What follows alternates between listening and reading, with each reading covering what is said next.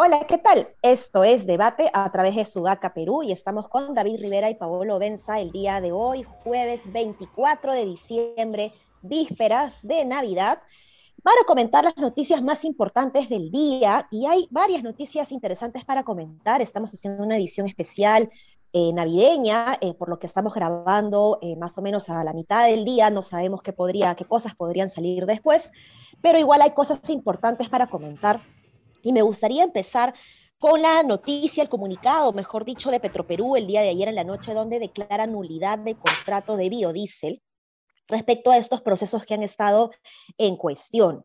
Esto está relacionado además con que hay eh, una suerte de denuncias o eh, comunicación, mejor dicho, por parte de la Fiscalía respecto a que no se está em, dando las facilidades del caso para favorecer la investigación adecuada y de hecho el día de hoy Perú 21 ha publicado en su portada eh, que cuatro testigos han señalado ante la Fiscalía justamente que el gerente general de Petroperú les ordenó desaparecer documentos, eh, quemándolas de alguna manera o anulándolas, ¿no?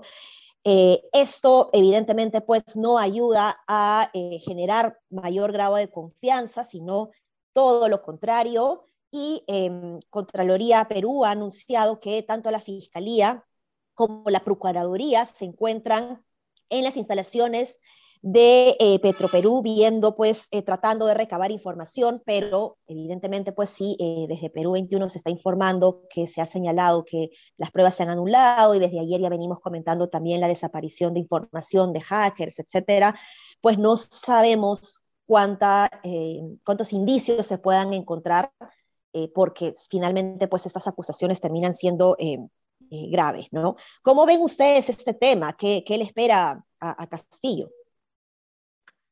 yo creo que a Perú 21 siempre hay que tomarlo con pinzas porque es Perú 21 y la Chichi Valenzuela, pero dado lo, el, el, el, desprecio que han mostrado Perú Libre y Castillo por ayudar al esclarecimiento de los hechos a la justicia, me parece absolutamente verosímil que haya ocurrido una cosa como esa. Pero bueno, siempre tomando con piezas a Petroperú, además son cuatro testigos que hablan con la fiscal que ya sabemos que es anticomunista y que piensa que Castillo es un terrorista, no nos olvidemos de eso. Pero igual, insisto, hay, hay antecedentes de un hacker en Perú Libre borrando información, Bruno Pacheco y Karin López entregan celulares totalmente vacíos, en fin, no quieren colaborar con la justicia y quieren hacer todo lo posible por esconder pruebas y yo creo que va en la línea en la, que, en la que hablaba la vez pasada. No saben que lo que sea que le entreguen a los fiscales a, las, a los minutos se va a filtrar a la prensa. ¿no? Esa es una dinámica que funciona con cada quien haciendo su trabajo y haciendo las cosas que tienen que hacer, pero que finalmente termina generando respuestas del otro lado previsibles, ¿no? que es que no, quieran, que no quieran colaborar porque saben que les van a generar un escándalo político y sobre todo porque tienen rabo de paja sin duda, ¿no? creo que no hay, no hay mejor forma de determinar eso que esa. Eh, el tema del biodiesel es un tema que da para mucho más conversación ya algún día. Yo creo que podríamos hacer incluso en Sudaca un informe periodístico al respecto porque el tema del biodiesel eh, es una cochinada horrible. El tema del biodiesel es un, es un antro de corrupción espantoso donde donde hay muchas cosas que decir y probablemente, este, en fin, ya da, para decir mucho más. Un último comentario sobre el tema, ¿no? Petroperú, en una entidad corrupta, donde, digamos, se sabe que ocurren este tipo de cosas y donde el presidente ahora, según Perú 21 nuevamente, indica que se tienen que quemar pruebas o destruir pruebas o hacer que, no existan las pruebas, Petroperú es, es esa entidad de la que un montón de gente quiere que entre a producir petróleo en el lote 192 y etcétera. ¿no? tiene ningún sentido. Ya deberíamos darnos cuenta, darnos cuenta que no tiene absolutamente ningún sentido que la petrolera estatal peruana entre el upstream. Pero bueno, eso. Oye, este, no, yo, yo esperaría que la Fiscalía de la Nación, en el caso de los dinámicos del centro y en este caso eh, de Petroperú, si hay tantos testigos hablando de, un elemento que es claramente obstrucción a la justicia, tienen los argumentos para pedir prisiones preventivas y que éstas se, se aprueben. Es decir, acá hay claramente una intención de obstruir el proceso de investigación y ese es un argumento, eran tres causales para poder pedir una prisión preventiva, pero no recuerdo si tenían que cumplirse las tres a la vez o una de ellas. Este, creo que es una de ellas. Y cuando los metan a la cárcel, además en prisión preventiva, eso va a hacer que la gente quiera cantar más todavía. Entonces los que estén involucrados no se van a salvar, ¿no? Van a caer de todas maneras. Sí es.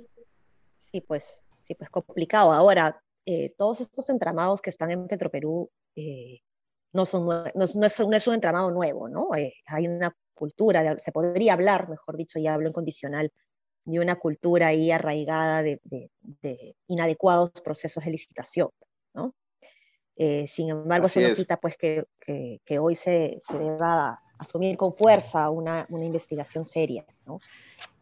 En fin, en fin, veremos qué, qué, pasa y qué novedades van saliendo alrededor de este tema. Quería tocar otro tema más, eh, más, más navideño, eh, y es respecto al presidente. Ha generado bastante controversia la noticia de que el presidente está viajando a Cajamarca para pasar la Navidad con su familia. Algunos han visto esta noticia como algo normal, pero veo en redes sociales y algunos líderes de opinión inclusive que están un poco escandalizados por la noticia porque eh, no pueden creer que el presidente se vaya de viaje, salga de palacio en esta época y que pase Navidad con su familia. La verdad que eh, yo no, no, no, no, me queda claro por qué la sorpresa, si es que se están agarrando algunos del argumento de que nadie puede salir no es cierto, eh, la gente puede viajar, eh, lo que hay es un toque de queda que hay que respetar, pero eso no quita que el presidente o cualquier persona, eh, cualquier ciudadano peruano que viva en el Perú pueda salir de, la ciudad. Eso no está prohibido, por lo tanto el presidente no está haciendo algo que no debe. y me parece que como cualquier persona tiene todo el derecho de pasar una vida con su familia, tenemos esta cultura en el Perú, me parece, de que creemos que los funcionarios públicos, los políticos deben ser esclavos y deben trabajar 24/7 todo el tiempo, y si bien en la mayoría de los casos es así, creo que hay momentos en los que uno también tiene que parar y descansar. Eh, al menos, miren, en Estados Unidos, por ejemplo, se ha institucionalizado que los presidentes se van hasta de vacaciones, y hay fotos del presidente, de los presidentes jugando golf con sus hijos, y todos lo ven como algo normal, ¿no? Entonces, no sé, ¿cómo ven ustedes esta situación? Eh, ¿Les ha escandalizado a ustedes también? ¿Les ha indignado la noticia o, van un poco en la misma línea de lo que estoy comentando? Sí, es, es, es, es, un poco tonto. Yo creo que en general es un poco tonta la prohibición de, de reuniones en general. Yo creo que ya a estas alturas del partido las fiestas se van a celebrar igual y el presidente lo que está haciendo es lo que hace cualquier ciudadano.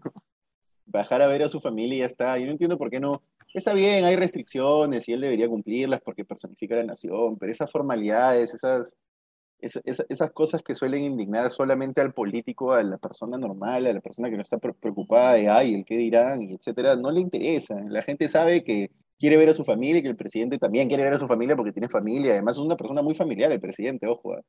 Este, entonces, eso, y religiosa. Y religiosa, claro. Él es católico, su familia es cristiana, pero finalmente son personas que, que, viven la familia muy, muy, muy a fondo, ¿no? Entonces, a mí me parece bien, no lo criticaría, creo que ya por criticar mucha gente ya se excede, ¿no? Igual, lo mismo era en el caso del ministro del Interior que fue, que fue sacado, ¿no? No era el problema que se reúna, todo el mundo se reúne, al final en Halloween creo que fue todo el mundo, bueno, yo al menos sí fui a una fiesta, etcétera. El problema era que, claro, horas antes se había sacado un comunicado prohibiendo explícitamente lo que acababa de hacer. No es exactamente el caso con el presidente Castillo, es el mismo. Yo quiero aprovechar este bloque del podcast para pedirle a Tafur que no nos haga trabajar 24 y 31 de enero.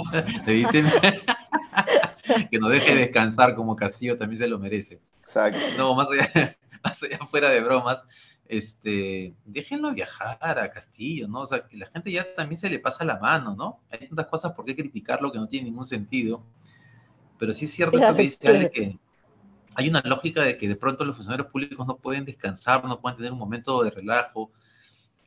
Yo sé que el Estado es muy ineficiente, pero Ale también debe saber que la gente que trabaja en los ministerios, hay gente que trabaja siete días a la semana, 14, hay gente que se saca la mugre de verdad eh, ministros y presidentes, ¿no?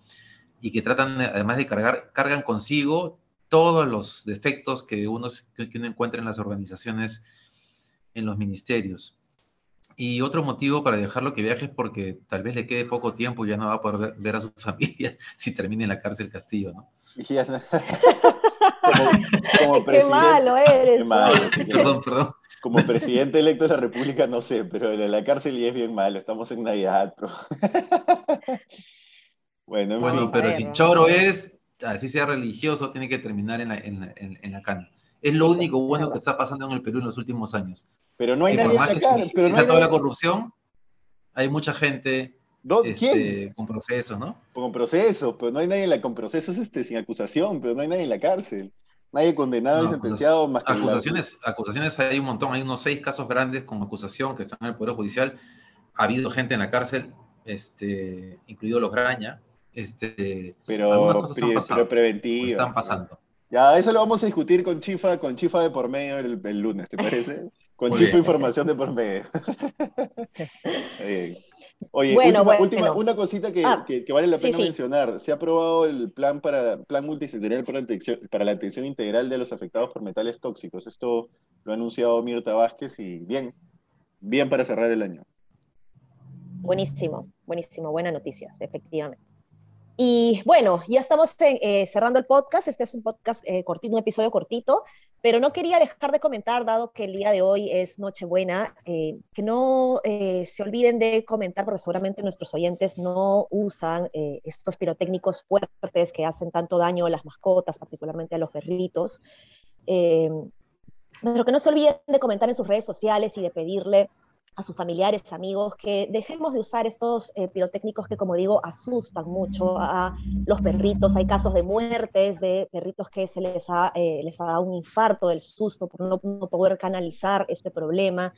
Y algo que termina siendo una fiesta bonita, para algunos termina siendo pues muy triste porque los perritos se encuentran pues eh, muy, muy asustados, muy apenados o en todo caso drogados, ¿no? Medicados, que tampoco es bueno para ellos, ¿no?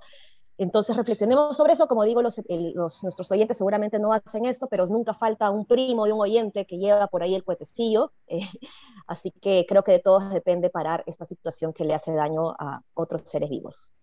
Que se lo revienten al primo. yo casi, yo casi pierdo, yo eh, debo decir, eh, Ale, que además muchos perros se pierden porque se escapan, con los cohetes salen disparados. A mí me ha pasado con uno de mis perros que lo encontré de casualidad, de casualidad, como 30 cuadras lejos de mi casa, asustado por los cohetes. Así que, nada, qué bueno que hayas mencionado el tema. Sí, pues se desorientan también, pobrecitos. Yo no tengo mascotas, pero sí, mis vecinos sufren mucho con, con el tema, ¿no?